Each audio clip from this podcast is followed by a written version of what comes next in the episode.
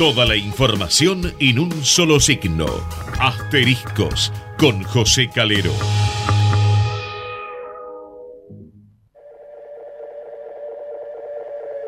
Esto que estás oyendo ya no soy yo. Es el eco del eco del eco de un sentimiento.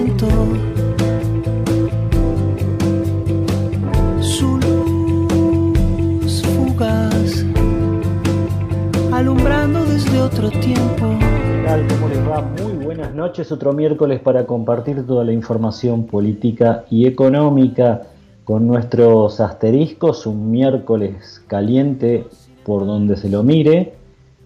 Por un lado la temperatura muy alta, un verano muy fuerte que estamos atravesando en esta segunda quincena de enero, pero el foco más candente estuvo puesto en la Plaza del Congreso. Ahí se movilizó muchísima gente, decenas de miles de trabajadores, militantes, bueno, dirigentes políticos, eh, organizaciones sociales. Hubo muchísima gente en la marcha convocada por la CGT para hacerle el primer paro general de mediodía a Javier Milei, este libertario que llega a, la presidencia en forma sorpresiva y que quiere dar vuelta a la Argentina hubo críticas durísimas por parte de eh, los dirigentes de la CGT contra el gobierno. Hablaron ahí eh, Pablo Moyano de los camioneros. Algunos dicen que se quiere quedar con la conducción él solo de la CGT. Recordemos que actualmente son tres los que la dirigen. Eh, también, también habló Héctor Daer. Héctor Daer que es un dirigente muy especial porque tiene una especie de conducción delegada del gremio de la sanidad. Eh, nunca termina de quedar claro si, es el jefe total de ese sindicato. Eh, hay otros dirigentes gremiales que, también a veces por lo bajo hablan en nombre del sindicato de la sanidad. También fue durísimo contra el gobierno nacional, contra bueno, algunos, algunos dirigentes. Eh, pero en lo concreto el que hizo más ruido, el más ruidoso en toda la, marcha, la movilización, la protesta, e-, este paro de mediodía, fue Pablo Moyano. Porque Pablo dijo esto.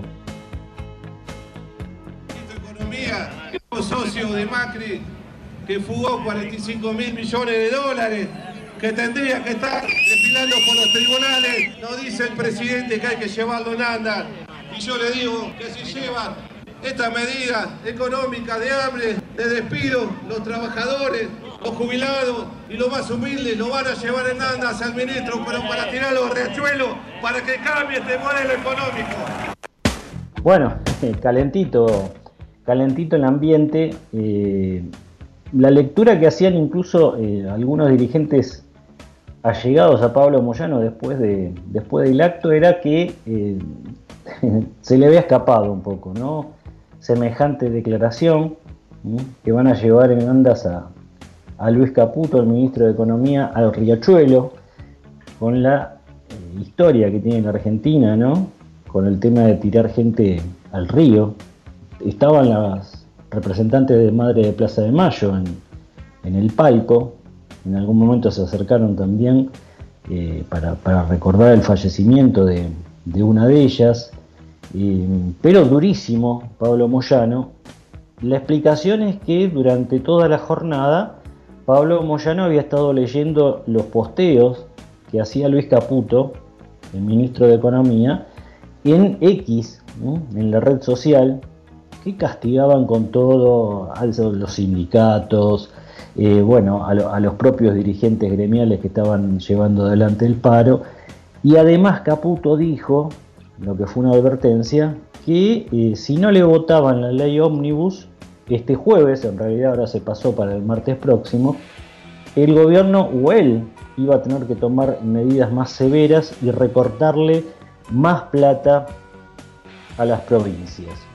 Aparentemente esto es lo que más molestó a Pablo Moyano, lo tomó como una extorsión y bueno, en, la calentura del acto dicen cerca de él, eh, se expidió con esta, con esta frase. Recordamos que, recordemos que Javier Milei la semana pasada había dicho que si la inflación daba eh, por debajo del 25% ahora en este enero, al ministro de Economía, Luis Caputo, habría que felicitarlo y, llegado el caso, llevarlo en andas, dijo Milei. Bueno, Pablo Moyano se agarra de esa, de esa declaración y termina diciendo que habría que llevarlo en andas, pero para tirarlo a Riachuelo.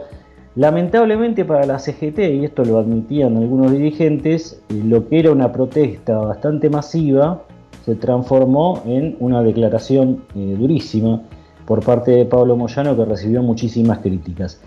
Y una de las críticas ya se había producido antes del acto, una lectura muy filosa que había hecho el propio hermano menor de Pablo Moyano, Facundo, que es eh, líder del gremio de los peajes, y que eh, siempre mantuvo una relación de ida y vuelta con su familia. Aparentemente ahí hay un litigio también económico en el seno de la familia Moyano por lo que va a ser una herencia monumental, ¿no?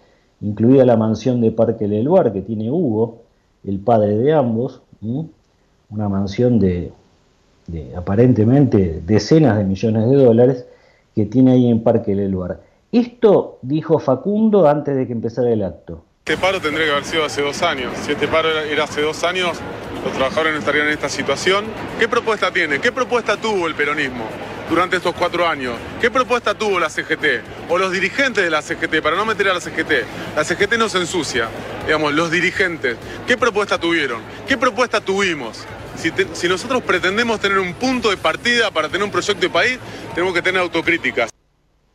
Bueno, picantísimo. Facundo Moyano, que en algún momento, junto con el padre y Pablo, eh, hicieron ahí también un tándem dentro de, la CGT disidente. Eh, bueno, durísimo. Eh, Facundo Moyano, quien en algún momento también se acercó a Sergio Massa. Pablo Moyano fue consultado después del acto sobre esto y dijo que, bueno, él no iba a hablar sobre lo que decía su hermano porque con la farándula no se mete. Recordando, bueno, que Facundo Moyano tuvo como novia alguna modelo en algún momento y, fue tapa de las revistas del corazón. En definitiva, eh, un acto masivo, hay muchísima preocupación de la gente, había mucha clase media en el acto, se notó cierta agresividad en la calle, sobre todo contra eh, trabajadores de prensa.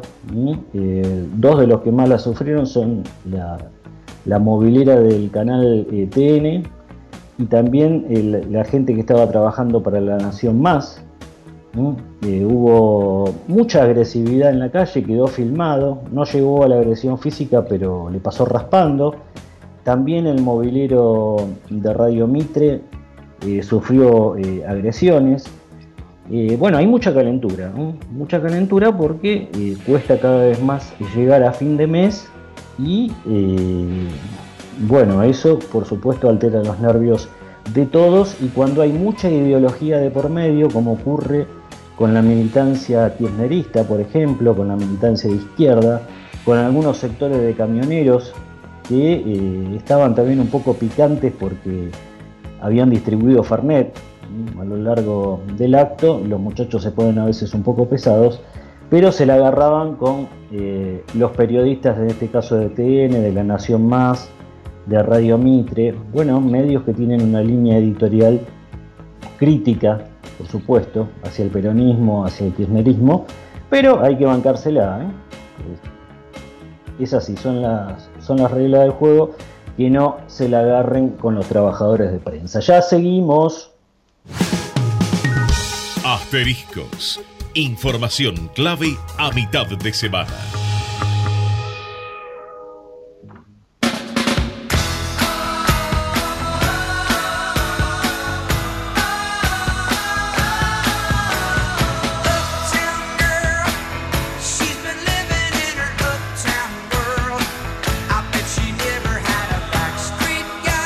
Bien, continuamos con asteriscos. Eh, la dirigencia radical acompañó eh, el acto, hubo, varios dirigentes eh, de la UCR. No digo Leopoldo Moró porque Leopoldo Moró ya está, ya, es considerado un, hombre de, Unión por la Patria, ¿no? un, hombre del kirchnerismo, muy cercano a la expresidenta Cristina Kirchner, pero después se vio a dirigentes históricos del radicalismo, hablo del radicalismo eh, puro, el que permanece en, bueno, en, Alfonsín, en Irigoyen si se quiere, eh, en, ese, en este acto. Lo curioso fue que Héctor Daer, creo que fue, lo mencionó a Irigoyen y lo mencionó eh, Alfonsín en este acto. lo tengo en línea a Federico Storani, un dirigente histórico del radicalismo y que estuvo en la marcha, tengo acá una, una foto que lo certifica, eh, y, con quien queríamos hablar, además de lo de la marcha, también sobre eh, lo que fue eh, el balotaje. Federico José Calero te saluda, ¿cómo estás? ¿Qué tal? Buenas tardes, un gusto estar en contacto con ustedes. te agradecemos el contacto. la verdad que desde el balotaje que queríamos hablar contigo, pero empecemos por la, por la, por la marcha de hoy. Eh, estabas ahí con un nutrido grupo, había muchos jóvenes, vi en la foto. ¿Por qué eh, la, asistencia a esta marcha hoy, Federico? Vos sabés que a todo el mundo, si me permitís que te tutee, le digo al revés. ¿Por qué no? Porque hay tantos motivos para estar en una marcha de protesta que nosotros decidimos este, ejercer el derecho que tenemos de manifestarnos en contra de la acción que está llevando adelante el gobierno. Vamos a empezar. El gobierno empezó con un ajuste brutal, con una devaluación del 120%, con la liberación de todos los precios en los alimentos, en los medicamentos, en las tarifas, en el combustible, en la medicina prepaga, en los colegios privados y eso impacta de manera muy, muy dura en los sectores más vulnerables de la sociedad argentina. Pero no solo eso, sino que luego intentó un DNU, intenta un DNU, que está vigente en su mayor parte, un decreto de necesidad y urgencia, que es manifiestamente inconstitucional. Esto no lo digo solamente yo, lo dicen también constitucionalistas que públicamente dicen haber votado por mi ley, como el caso de Sapsay. Lo cito expresamente porque lo escuché.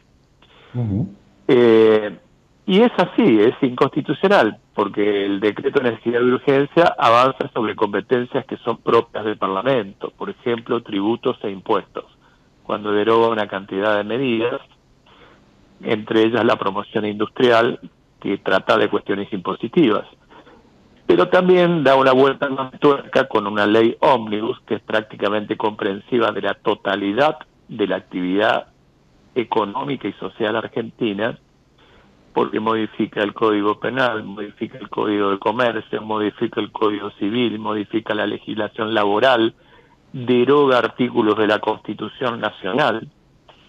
Y entonces este, realmente no estamos en un Estado de Derecho, no estamos respetando la Constitución y a nosotros nos parece que con toda la legitimidad que tiene el gobierno, tiene legitimidad, pero no para violar la Constitución, que es el marco legal por el cual fue elegido. Vale la pena recordar que el propio gobierno o en campaña, quienes hoy gobiernan, decían dentro de la ley todo, fuera de la ley nada. Y la primera ley, la ley fundamental, la norma fundamental, es la Constitución Nacional que está siendo flagrantemente violada. Mm. Por todas Yo te, te preguntaba, arrancaba con esta pregunta, Federico, porque sin ánimo de irme tan lejos en el tiempo, pero siempre marcó a fuego a los argentinos la debacle del 2001, la violencia en las calles, eh, y muchos de los sectores que hoy estaban eh, impulsando esta marcha Ustedes lo sufrieron siendo gobierno en el 2001. Eh, ¿Por qué? De hecho, el peronismo protagonizó eh, un, escenario muy fuerte de, lo que fue la caída de Fernando de la Rúa. ¿Y, ¿Eso quedó superado ante, esta situación? ¿Por eso vos vas a la marcha? No, yo voy a la marcha por lo que acabo de reseñar. A mí no me importa tanto quién convoca, sino las razones que existen para autoconvocarnos. Había muchísima gente autoconvocada, nosotros lo hicimos en Callao y Corrientes, totalmente identificados con nuestros estandartes, con nuestras banderas, con nuestras consignas, con nuestras consignas, y marchamos pacíficamente a lo largo de la avenida Callao, que estaba absolutamente expuesta, no había ningún tipo de guardia policial, y lo hicimos hasta proximidades de la confitería del Molino, que está justamente en la esquina de Callao y Rivadavia. Y allí permanecimos. Este, Había mucha clase media en la marcha, eh, por lo menos yo, yo, lo percibí. Claramente sí, porque había mucha gente autoconvocada porque a todos los toca por algún lado, los toca por el lado de la cultura, los toca por el lado de la ciencia, los toca por el lado de la educación, los toca por el lado de la salud. Entonces, incluso nuestra columna cuando empezó era numerosa, pero no era tan numerosa. Hay mucha gente que se ve que se identifica con, con el radicalismo y demás se fue, fue engrosando la columna del radicalismo, que finalmente terminó siendo una columna muy, pero muy importante.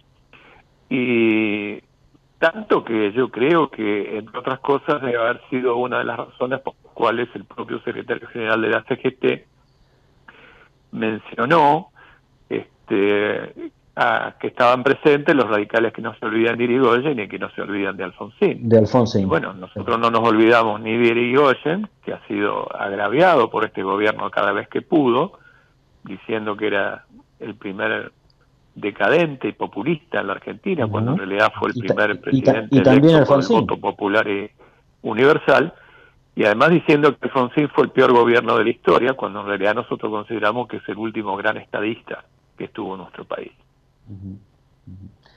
¿Cómo está la relación con Leopoldo Moro de tu parte?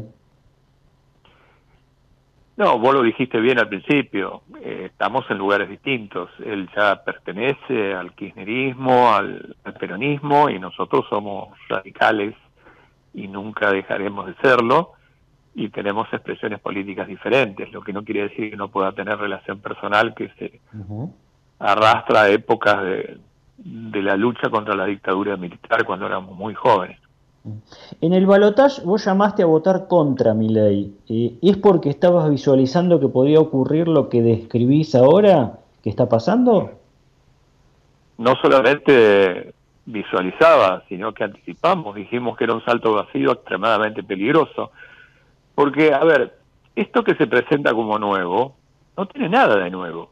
En realidad es el mismo ajuste ultraortodoxo que ya se intentó durante la dictadura militar con Martínez de Oz y con todo el poder militar y que fracasó con un enorme sufrimiento para el pueblo argentino, además de la violación masiva de los derechos humanos, sino también que fracasó durante el periodo Menem-Cavallo de un gobierno peronista, que también fracasó estruendosamente a pesar de que tenía una base de sustentación más amplia. Por lo tanto, esto no tiene nada de nuevo. En realidad es la aplicación de las llamadas recomendaciones del consenso de Washington, una de cuyas inspiradoras es justamente la admirada por mi ley Margaret Thatcher, pero no tiene nada, insisto, de nuevo. Es un ajuste ultra ortodoxo que cada vez que se aplicó fracasó y golpeó a los sectores más vulnerables de nuestro país. Eh, está muy claro que hay la dirigencia radical, bueno, gobernadores, exgobernadores, eh, no, no está alineada en una sola posición, eso, eso es muy claro. De tu experiencia eh, de, tantos años en el radicalismo, desde tu juventud, eh, ¿a qué dirigentes visualizás en este momento con, capacidad de, de, conducir el radicalismo que ustedes desearían? No, no, no señalo un nombre propio. Yo creo que efectivamente, como vos bien decís, el radicalismo está atravesando como, atravesado, mejor dicho, como tantos sectores de la sociedad por un debate que todavía no ha concluido. Eh, tanto que ayer, por ejemplo, votaron dividido el dictamen. Eh, ocho lo hicieron por la positiva del dictamen del gobierno y ocho no lo hicieron, es decir, votaron en contra, o sea, estuvieron. Eh, por lo tanto, ese debate está no solamente en, la calle, no, está en los comités, está también en el propio bloque de diputados nacionales de la Unión Cívica Radical. Nosotros no hemos tenido una sustitución, un reemplazo de un liderazgo tan fuerte como fue el de Raúl Alfonsín. Y tenemos que intentar sustituir un liderazgo de estas características con un liderazgo institucional que funcione más horizontalmente, con mucho debate, que nos escuchemos mucho y que vayamos sacando conclusiones para que este histórico partido, que tiene muy buenas administraciones a nivel local y provincial, y a propósito de tu pregunta, te digo, bueno, nosotros creemos que uno de los que tiene un desafío muy importante y nos parece que puede llegar a ser una figura en proyección es el gobernador electo de la provincia y ahora gobernador en ejercicio de la provincia de Santa Fe, ah, Puyaro. Emiliano Puyaro, que tiene un desafío muy grande como todos sabemos, ¿no? Y mm, la última, Federico, y, en 2025 va, a haber elecciones legislativas. Vi muchos jóvenes entre la, gente que, estaba con vos en la, en la marcha y ¿Estás pensando en volver a postularte como, por ejemplo, diputado o no? Mira, yo fui muchas veces diputado nacional, fui presidente del bloque de la Unión Cívica Radical, con algo cargo que por supuesto me han honrado. Fuiste ministro también. He sido ministro del Interior. No tengo apetencias personales, pero también creo que eh, muchos de los jóvenes que estaban hoy presentes reclaman que haya una posición más firme, más concreta. Quieren salir de esta duda permanente y de las posiciones especulativas que tiene cierta dirigencia del partido. Y bueno, lo veremos en su momento. Eh, no es una cuestión personal, es una cuestión de responsabilidad política. Bueno, podés tutearme aparte porque te hice varias entrevistas, por supuesto no te vas a acordar, yo sí, tanto en televisión como en radio, ya hace mucho tiempo que estamos en esto. Te mandamos un fuerte abrazo, Freddy. Bueno, muchísimas gracias y a disposición para cualquier otro momento. Muy atento, ahí estaba Federico Storani. ¿eh? Bueno, quien, quien dice, por ahora estuvo en la marcha, vimos muchas juventudes alrededor, él mismo contaba que había autoconvocados que se fueron sumando eh, doy fe de este, de este afán radical de algún sector de la clase media, sobre todo en barrios que conozco bastante a fondo, un Caballito, Boedo, Almagro, hay mucha clase media, mucho comerciante de clase media, e incluso eh, tuve la oportunidad de estar el mes pasado en un recital de Jairo, que ustedes recordarán tuvo un rol muy importante en el regreso de Alfonsín. En el acto, en el acto que significó la, llegada a la presidencia de Alfonsín en el 83, y en ese teatro lleno, creo que era el ópera, eh, la gente comenzó a avivar a Alfonsín y a, bueno, y a, gritar ¿no? por el radicalismo, una cosa que me sorprendió, porque era casi toda la gente que estaba ahí. Eh, así que bueno, se ve que hay alguna semillita radical dando vueltas importante eh, y bueno, por ahí se viene una, disputa interesante. Recordemos que en el radicalismo eh, hay dirigentes que son el agua y el aceite, ¿no? No es lo mismo Gerardo Morales, el ex gobernador de Jujuy, que, Maxi Puyaro, el, gobernador electo de Santa Fe, el gobernador que está, que está gobernando Santa Fe, que lo mencionaba recién Freddy, Freddy Storani. No es lo mismo Freddy Storani que eh, sectores que por ahí están más vinculados con, un hombre que se fue al radicalismo como Leopoldo Moró, eh, u otro eh, dirigente, otros dirigentes que también están en, la misma situación. ¿no? no se sabe, Ricardo Alfonsín, por ejemplo, ex embajador en España, apoyó a Sergio Massa en el balotaje. no fue como el caso de Freddy Storani, que él decía, bueno, mi ley es, es, eh, es, lo peor que podría ocurrir, bueno, si, si no queda otra, votemos a masa. Eh, no, Ricardo Alfonsín hizo de alguna manera campaña para que gane Sergio Massa. Así que bueno, el radicalismo, como bien sostenía año recién, está otra vez en la disyuntiva de su dirigencia, de, de encontrar un camino, un camino común. Una pausa y ya seguimos.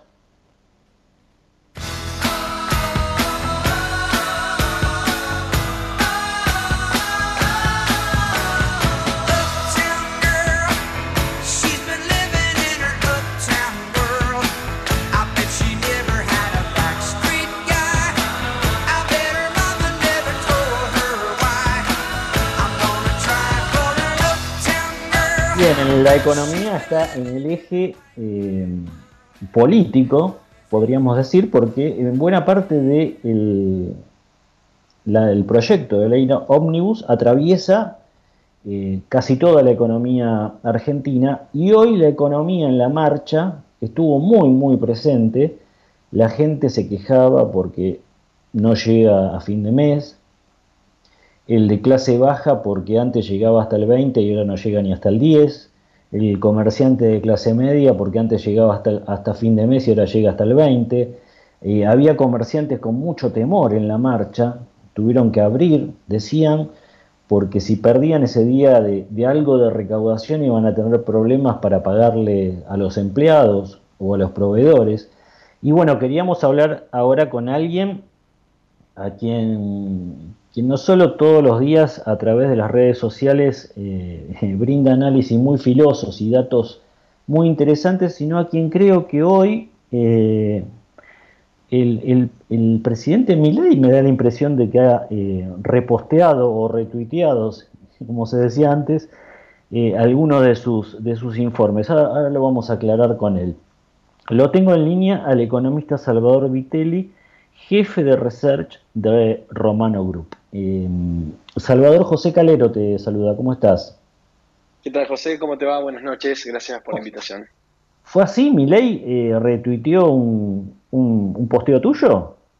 Eh, ha hecho varios eh, reposteos míos a lo largo del tiempo, ahora recientemente no, no, no, recuerdo, lo que sí fue el ministro Caputo hace poco que comentó una, un análisis mío con respecto al déficit fiscal y bueno, a partir un poco de eso se armó cierto comentario, ¿no? Sí, sí, sí. Bueno, ¿qué, qué, qué le... Indudablemente lo que se está discutiendo ahora se iba a discutir mañana en, una sesión, ahora parece que pasó para el martes, hay que ver si el martes se logra. Pero qué, desde tu punto de vista, ¿qué es lo que, que está, cuáles son los, los ejes económicos de lo que está en discusión acá?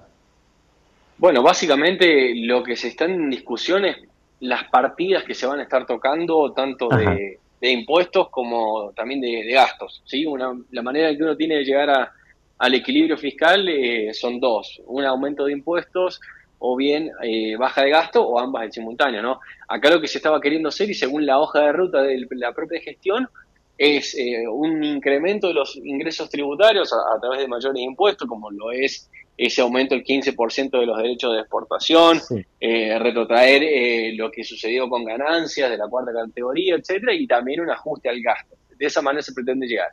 Pero debo hacer una salvedad bastante importante de que esta gestión, en sus primeros lineamientos, pensaba que iba a tener una inercia eh, de 5,2 puntos del producto. ¿Qué quiere decir esto? De que pensaba que iba a llegar al 2023 con un, con un déficit de 5,2.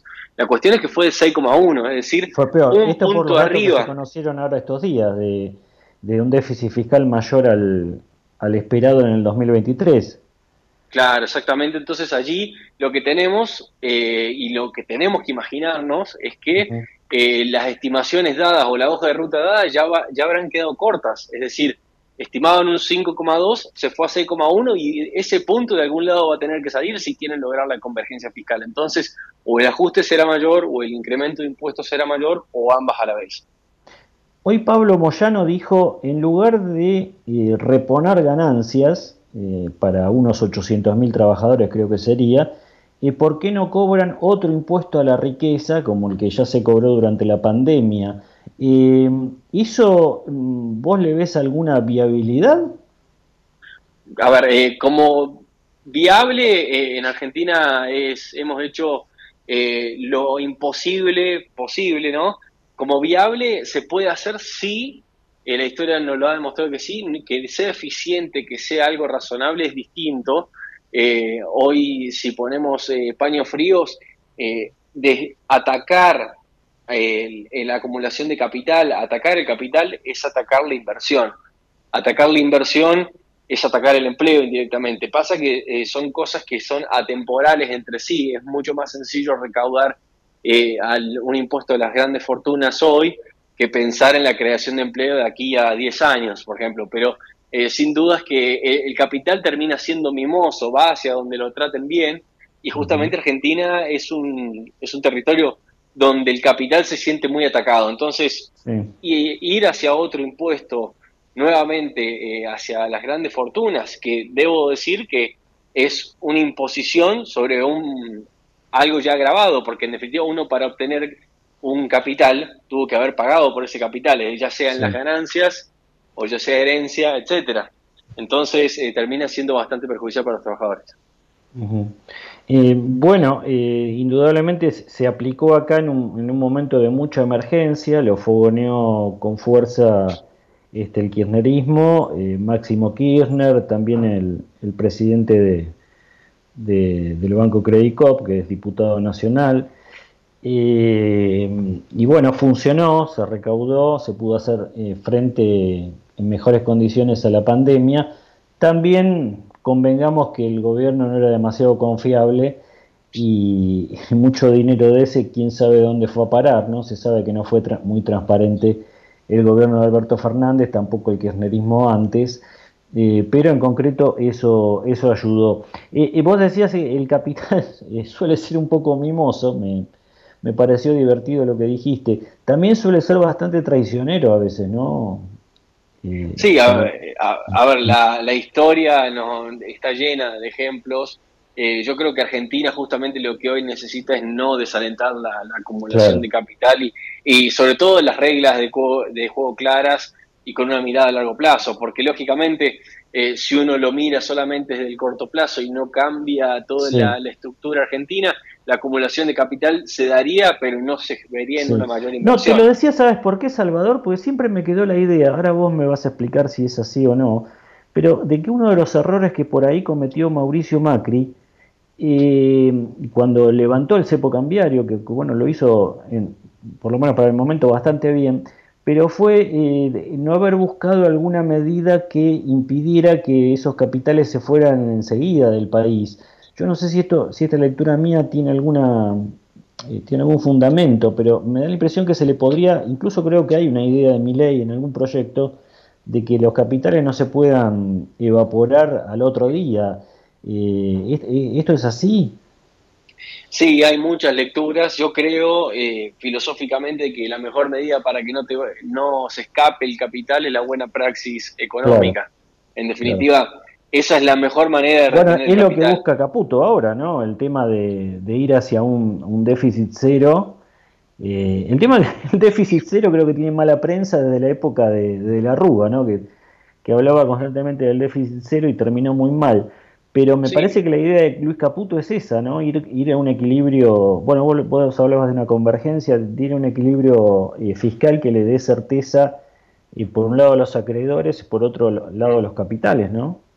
Sí, eh, dentro de un esquema también donde, por ejemplo, el Banco Central incrementa sus pasivos en dólares a través del BOPREAL, entonces eh, tenemos una situación, llamémosle delicada, porque primero también el punto de partida es muy difícil, eh, y que además eh, conlleva ciertas medidas que no necesariamente eh, son las que uno esperaría, pero en cuanto a déficit no podemos hacernos los sorprendidos porque era algo que se anunciaba desde los primeros comienzos, desde la génesis de, de mi ley, donde el déficit iba a tender a cero. Me parece que esa es la, la principal ancla, por lo menos lo que están intentando dar ahora. Bueno, si hay algo en lo que no se equivocó este gobierno, como sí me parece que lo hizo Macri, al menos él se hace esa autocrítica, es en, eh, que denunció eh, el desastre que encontró en las cuentas, ¿no? Bueno, yo creo que esa fue un, acierto por parte de esta gestión, el haber hecho explícito la situación que estábamos, reservas netas negativas, los pasivos remunerados del Banco Central, el déficit que teníamos, la inflación inercial, distorsión de precios relativos, etcétera. E, es un cúmulo de cosas que hacen muy bien en, aclarar. Eh, me parece que en el sentido macro, esta gestión lo arranca distinto de la manera de Macri, más allá del levantamiento del CEPO que uno puede estar eh, de acuerdo o no, que esta gestión ataca primero lo fiscal y luego está yendo por lo monetario, mientras que la gestión de Macri hizo exactamente al revés. Bueno, Caputo repite constantemente cuando uno va a alguna, alguna, algún off, el ancla es lo fiscal, ¿no? Hay una, una gran preocupación por, por mostrar esto. Eh, el diciembre 25.5 de inflación. En enero mi ley está tratando de instalar que podríamos estar por debajo del 25. Eh, por cómo vamos, por la información que manejas, eh, ¿te da la impresión de que puede darse ese sendero descendente en el costo de vida? Sí, sin dudas que no es para cantar victoria en absoluto porque nada está resuelto, es decir, hay muchos desequilibrios que aún están latentes y se ha hecho pequeñas soluciones que aún van en el sentido correcto, entiendo, en el sentido macro, pero que sin duda estamos lejos de eso. Dicho eso, eh, si uno mira los números de, alta frecuencia, se estaría dando cierto sendero hacia un descenso de inflación. Pero lógicamente hay que tener en cuenta que estamos en niveles altísimos. ¿eh? Entonces, es relativamente sencillo pasar de inflaciones del 25 al 20. El problema es que a medida que nos vamos alejando de números altos, cada vez cuesta más. Estamos estimando en torno a una inflación del 18 o 20% para enero, hay que ver cómo cierra el mes, lógico, pero allí también el tema es de cómo se construye el índice, si tiene cierta inercia producto de que este gobierno eh, devaluó a mitad de diciembre, entonces una mitad de esa devaluación te pega también en enero. Bueno, Salvador, eh, gracias. Espero que te sigan ahí retuiteando. Eh, y, también gracias porque los periodistas usamos mucho la, utilizamos mucho la información que volcás ahí en tus redes sociales. Nos aclara el panorama, sobre todo en lo financiero, que a veces es complicado entenderlo. Te mandamos un fuerte abrazo. Gracias a ustedes por la invitación y gracias por las palabras. Abrazo.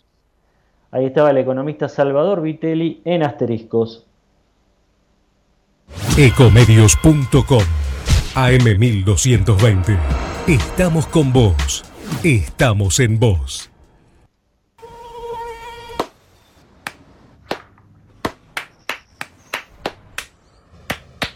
No aplaudamos al mosquito, combatámoslo en serio.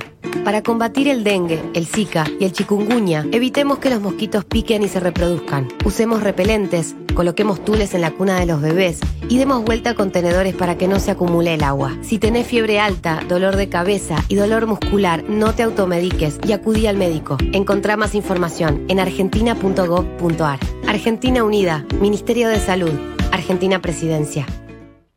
Informate en ecomedios.com. Seguinos en TikTok, arroba ecomedios 1220. Acompañan a José Calero en asteriscos. En cinco minutos con tu celu podés chequear tus redes, revisar los mails mirar tres videos o abrir una cuenta digital con Credicop Móvil. La que necesites. Cuenta corriente bonificada por un año o caja de ahorros personal gratuita. Abrilas desde Credicop Móvil cuando quieras, las 24 horas. Es simple, rápido y sin trámites previos. Bajate la app Credicop Móvil, opera con tus cuentas y conoce un banco distinto. Banco Credicop Cooperativo. La banca solidaria. Aplicable la cartera comercial exclusivo para aperturas a través de Crédito Móvil entre el 25 de julio de 2023 y el 31 de enero de 2024. Más información en www.bancocredico.coop. Grupo Petersen, desde 1920, construyendo el país. Vacía y cepilla los recipientes que acumulen agua. Tira agua hirviendo en desagües y rejillas y colocamos quiteros. Juntos podemos prevenir el dengue. Más información en buenosaires.gov.ar barra dengue. Buenos Aires Ciudad.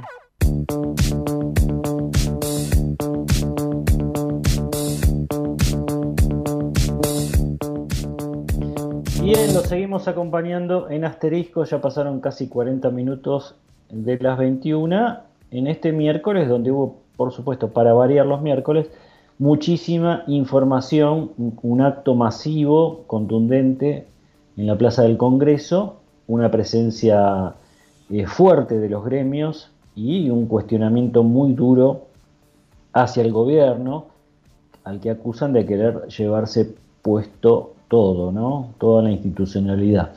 Em, la tengo en línea a la diputada Margarita Stolbizer. Margarita José Calero te saluda, ¿cómo estás? Hola, ¿qué tal José? ¿Cómo estás? ¿Cómo están ustedes?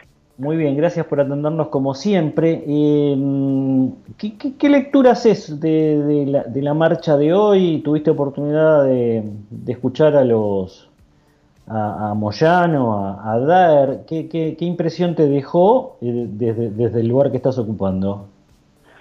Eh, a ver, yo separo primero sobre todo la, mucha cantidad de gente que fue a la que entiendo le sobran motivos para marchar, para quejarse, para reclamar, digamos, es casi como natural, digamos, una, una queja, un reclamo en esos términos. Pero bueno, vengo siendo bastante crítica del papel de la central sindical, la convocatoria a un paro a 40 días de un nuevo gobierno, a mí me parece un poco mucho, aún con la mirada crítica que yo tengo del gobierno de Javier Milei, ¿no?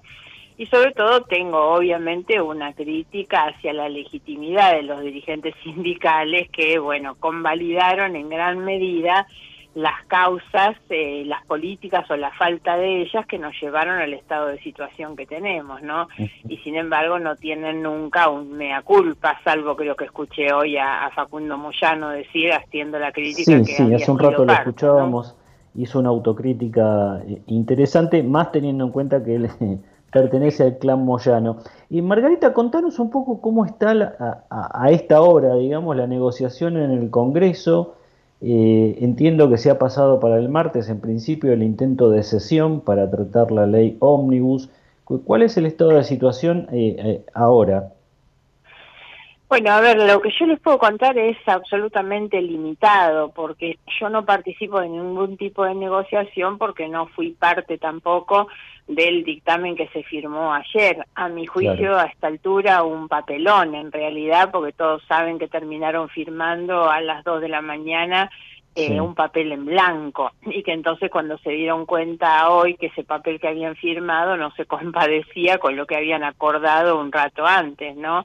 bueno, me parece que realmente los malos manejos que hay, algunos que vienen repetidos de tiempos pasados, por supuesto, y otros que están inaugurando malas costumbres, malas prácticas en el en el Congreso y algunas otras que están inaugurando en esta gestión. Yo no había visto nunca una sesión que se convocara, no una sesión, no, una reunión de comisión que se convocara para empezar a las nueve de la noche.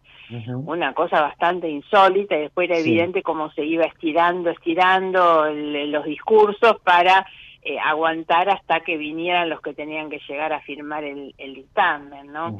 Bueno, me parece que todo está siendo muy desprolijo, muy desordenado y hay una falta de, de, consideración, tal vez de entendimiento del Poder Ejecutivo sobre el marco en el que deben gobernar, que es obviamente un Estado de Derecho, división de poderes, con un poder legislativo que tiene la, autonomía, la atribución, la responsabilidad de dictar las leyes, ¿no? Y por lo tanto tienen que saber que es ahí donde las cosas deben pasar y lo que no pasa por ahí no pasa.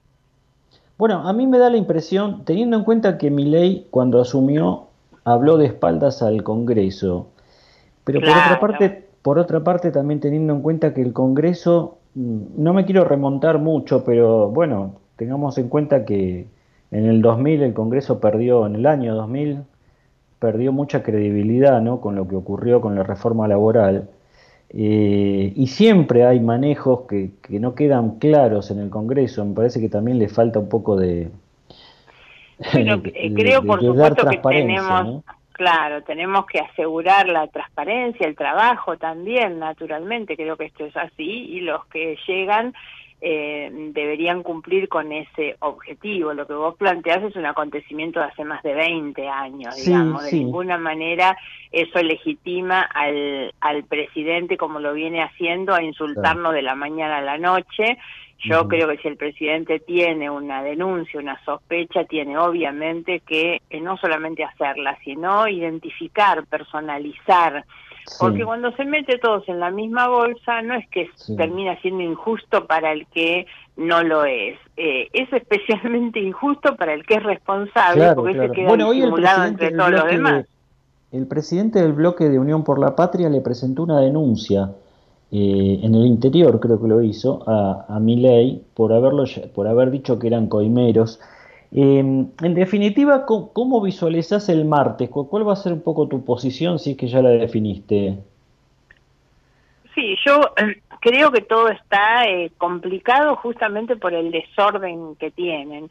Por empezar, eh, la debilidad que tiene el, gobierno de Javier Milei en el Congreso se advierte no solo por el poco número que tiene de representantes, sino que por lo menos no hemos logrado ver que haya entre esos representantes quienes estén hoy autorizados, por lo menos en, empoderados como para llevar adelante una negociación sobre los textos. No lo han hecho durante todos estos días que funcionan las comisiones no sé cómo van a hacer para contestar en el recinto todas y cada uno de los planteos que va a haber respecto de los capítulos y los artículos, ¿no? Eh, veo bastante difícil, bastante trabada la situación. Ayer fue bastante llamativo que aun cuando un sector del radicalismo y un sector del o el PRO eh, completo estaban dando el apoyo con su firma, sin embargo nadie de esos bloques estuvo para defender lo que estaban firmando, ¿no? Eh, fue bastante raro, eh, es, bastante complejo ver lo que va a pasar. El tratamiento es muy difícil porque ha quedado 500 artículos de mucha complejidad, temas muy entremezclados y eh, vos sabés que otra cosa que ha pasado, que es absolutamente insólita, es que se eh, obtuvieron 55 firmas del dictamen, pero 38 de esas lo hicieron en disidencia. Más de la ah. mitad de los que firmaron, firmaron en disidencia y algunos con muchas han firmado 140 disidencias, ¿no? Entonces vamos a llegar al tratamiento en el recinto con mucha, mucha dificultad y también con la prepotencia del lado de enfrente, el cruce de hoy con Caputo diciendo si no votan esto los gobernadores van a recibir menos plata. eh, vienen ya desde hace un tiempito con la amenaza a la prepotencia y creo que tampoco eso es bueno. Bueno, Margarita, estaremos siguiendo el tema. Te agradecemos como siempre eh, que nos hayas atendido. Te mandamos un, cariño grande. ¿eh? Hasta pronto, hasta pronto. Gracias. Ahí estaba la diputada nacional Margarita Stolbizer, ¿eh? diputada de Hacemos Coalición Federal. Y ahora, el mundo que viene en Asteriscos, con toda la información sobre las tecnologías de vanguardia con Rodrigo Barber. Bueno, y todo lo que viene en materia tecnológica, ¿eh? los nuevos descubrimientos, lo que está transformando la realidad de, de cada día nos lo cuenta Rodrigo Barber. ¿Cómo estás, Rodrigo? ¿Qué tal? Muy buenas noches, José. Bueno, hoy yo te comentaba lo que está pasando en Pinamar, eh, que es un tema que, vos este, eh, eh, informaste y diste muchos detalles hace, hace varias semanas, si no meses, que es esto de los lectores de iris, ¿no? Donde le están pagando a, a los veraneantes para que se dejen registrar el iris Así es, José. Eh, efectivamente, fue hace varios meses que habíamos estado hablando cuando recién surgió toda esta información acerca de este proyecto que se llama WorldCoin, eh, que está auspiciado por Sam Altman, el creador de ChatGPT, que básicamente consiste en, eh, en dos partes, para decirlo de manera clara. Por una parte es la intención y lo que están haciendo es construir una base de datos con información biométrica eh, de miles y miles de usuarios, ¿no? Escaneando el iris. Y por otra parte, la otra pata, que es la que lo hace entre comillas viable, es la creación de una criptodivisa, o sea, una cripto como, como todas las criptos que conocemos, ¿no? Con todas sus, flaquezas, sus especulaciones y todas las cosas. ¿Como si fuera Bitcoin o, de otro tipo? No, es, es, es, un sistema parecido al de Bitcoin, pero eh, que también se puede vender en las mismas plataformas, en el mismo exchange que Bitcoin, pero que eh, no, no, eh, no es, no tiene las fluctuaciones que tiene Bitcoin por ahora. esta criptodivisa, básicamente lo que ofrece esta empresa es que cuando una persona se escanea al iris, recibe una cantidad de unidades de esta criptodivisa que, eh, bueno, por lo que yo estuve averiguando, era 10 unidades de esta criptodivisa que ahora está cotizando a 2 dólares con 20 cada una y esa criptodivisa luego se puede vender. ¿Qué es lo que está pasando? Argentina está teniendo el récord de usuarios registrados. Eh, en un principio este, esta, este sistema de escaneo de iris lo habían implementado o lo habían mostrado en algunos lugares de Europa donde tuvo mucho rechazo, muchísima crítica y de alguna forma, más allá de que no hay ningún tipo de dato de que se haya prohibido, lo que hicieron en esos países fue como eh, bajar mucho eh, el perfil. Fueron como o dejando de hacerlo o bajando el perfil como para no tener esos problemas. Pero acá en Argentina fue un exitazo total en el sentido de que fueron muy inteligentes en cómo eh, vendieron este, este escaneo de iris, ¿no? Porque no, hay forma, no hay otra forma de definirlo. 22 dólares a, valor de hoy serían unos 22 dólares que le dan a la gente que, En Que este momento, ese sería el valor registrar. nominal de la criptodivisa que después hay que hacer un proceso para venderla, para convertirla a pesos, Claro. para poder después moverla a una billetera virtual. Entonces, bueno, hay todo un paso que, que algunas personas estaban diciendo ayer que eran 27 mil pesos lo que se le acreditaba, otra persona que... eh, es muy variable y uno encuentra montones de, de datos distintos. ¿Por qué? Porque la realidad es que está todo en una zona muy gris esto, recontra gris. El gobierno argentino eh, hizo un comunicado hace el día 11 de enero en el cual informaba que estaban investigando, que continúan investigando las actividades de esta empresa, pero como te contaba, acá en Argentina tiene el récord absoluto de usuarios escaneados y eso porque tuvieron una estrategia que es bastante llamativa, eh, apuntando principalmente a la gente joven que eh, por pocos pesos no le interesa o no se preocupa demasiado por la privacidad o por la seguridad. Entonces lo que hicieron fue durante todos estos últimos meses fue poner estas, estas orbs, orbes, como le dicen ellos, en las puertas de boliches, de Son como unas esferas. ¿no? De, de- Sí, metálicas. Simplemente, sí, simplemente en verdad es una, una especie de cámara fotográfica que hace una fotografía de muy alta resolución del iris y para darle ese halo de místico, de tecnológico, de, de especial, lo que hacen es ponerlo dentro de esa esfera metálica. Pero la realidad es que nada más ni nada menos que una cámara que lo que hace es sacar una foto de muy alta resolución del iris y después digitalizar. Supuestamente ellos dicen que no guardan una imagen del iris, sino que simplemente guardan información básica.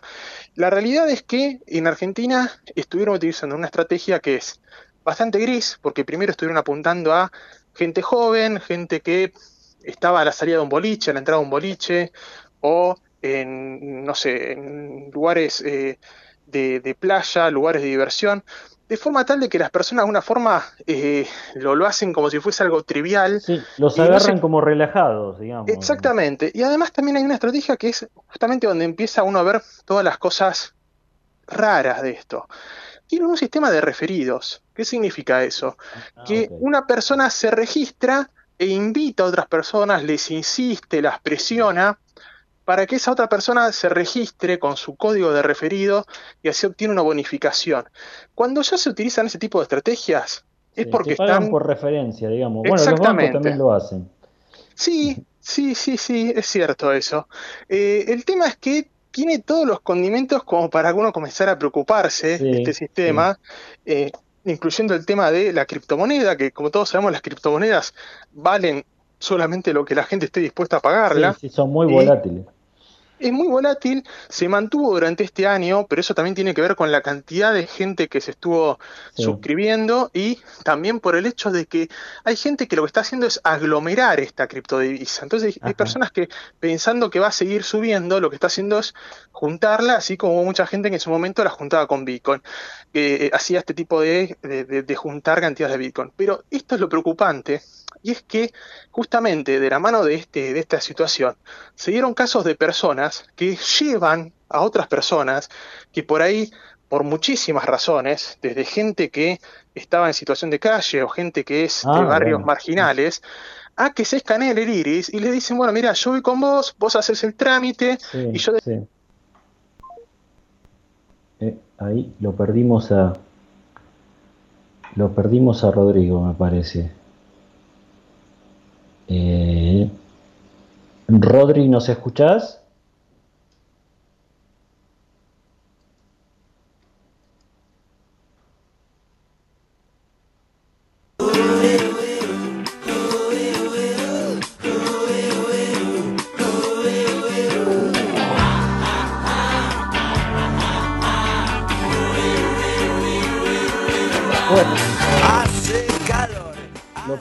Sobre el final a Rodrigo. Muy interesante lo que estábamos conversando, este, estos lectores de Iris. Me parece que vamos a dedicarle un ratito más en el programa que viene porque me quedaron alguna- algunas dudas. Eh, así que bueno, pero lo, esencial Rodrigo Barber nos lo, nos lo contó. Eh, lo, lo cerramos, eh, Gerardo, la columna y, y ya venimos con Juan en el cierre. Las nuevas tendencias de la era digital te las contó Rodrigo Barber en Asteriscos. Información clave para decidir. Ahora, las claves de la información bonaerense en asteriscos. y toda la información bonaerense la trae Juan Andrés Paulenco. ¿Cómo estás, querido Juan? Muy buenas noches, José. Muy buenas noches a toda la audiencia. Bien, eh, bueno, hoy estuvo el gobernador Kisilov en el acto, eh, rodeado de... Eh, estaba ahí Catopodis, que ahora es ministro de, la provincia, Juan. bueno, estaba también el hombre que más pauta publicitaria recibió durante el gobierno de Alberto Fernández, del, del, canal del Destape, Roberto Navarro, ultra kirchnerista, bueno, que ha dado algunos pronósticos como que había ganado Scioli y otras cosas, eh, pero que se ha beneficiado con la pauta publicitaria, bueno, millones y millones. ¿qué, ¿qué, dejó lo de Axel Kicillof en, la, en, la, en la marcha, en la protesta, Juan? Bueno, mira, primero te digo que Axel Kicillof hoy su trabajo lo dividió, estuvo en Puente 12, en el comando de la policía bonaerense, justamente el partido de la Matanza, hasta las 14 horas siguiendo las columnas de la provincia de Buenos Aires. Luego, justamente se hizo presente en la Plaza de los Dos Congresos, tal cual estuvo compartiendo con Catopodis y otros importantes intendentes.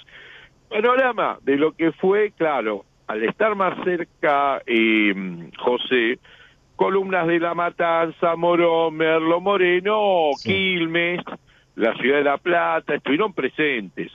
En el interior eh, tuvo muy buena repercusión en Mar del Plata, donde sindicatos y organizaciones sociales dijeron presente en el Monumento General San Martín.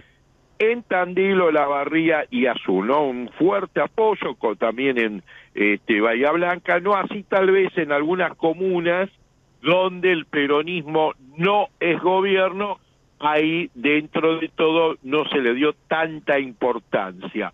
En, este un momento, Juan, hubo un episodio, bueno, divertido, no habrá sido divertido para él, pero fue, fue algo gracioso. Estaba el intendente de Peguajó, Zurro, que él fue ah, el primero en cerrar la intendencia hoy temprano porque adhirió el paro, ¿no? Ultra kirchnerista. Sí, Zurro, a ver, Avelino Zurro puso micros para venir a Buenos Aires. Sí, y estaba ahí al lado de Kisilov, pero no lo reconocieron los guardaespaldas de Kisilov y no lo dejaban pasar al, y le decía, él soy el intendente. Bueno, fue un, episodio un poco... que sacar la credencial. Sí, la credencial. Un poco curioso. Bueno, eh, antes de que se nos vaya el tiempo, querido Juan, ¿qué pasa con estos intendentes, el tema del boleto al transporte público? Y bueno, ahí te digo que hubo una importante reunión, firmaron un documento porque piden el cese a la discriminación, estoy hablando de intendentes del interior con respecto al boleto transporte público. Estamos hablando de los próximos aumentos que se van a dar en febrero y marzo. Hablo de intendentes como de Mar del Plata, San Nicolás, Rosario, Ciudad de Córdoba, Santa Fe y Salta, entre otros. Repasemos. 95% hasta ahora subsidiado AMBA, 25% el interior del país. Mita querida, la que se viene, ¿no, Juan? Con, con, los tarifazos. Bueno, la seguimos la semana próxima, pero era muy importante hablar del tema Kisilov en el acto. Eh, eh, Juan, te mandamos un fuerte abrazo. Buena semana para todos.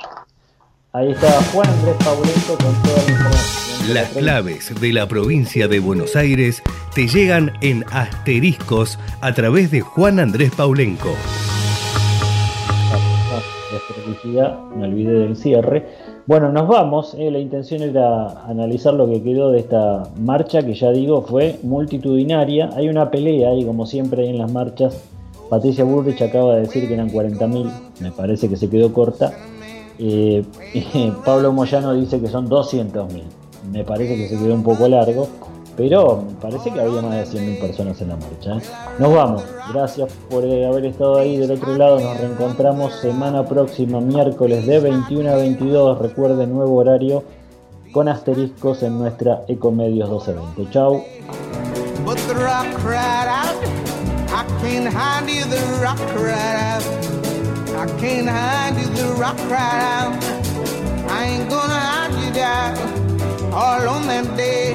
I said, Rock, what's the matter with you, Rock? Don't you see I need you, Rock? Lord, Lord, Lord. All on that day, so I ran to the river. It was bleeding around to the sea. It was bleeding around to the sea. It was bleeding all on that day. So I ran to the river was boiling around.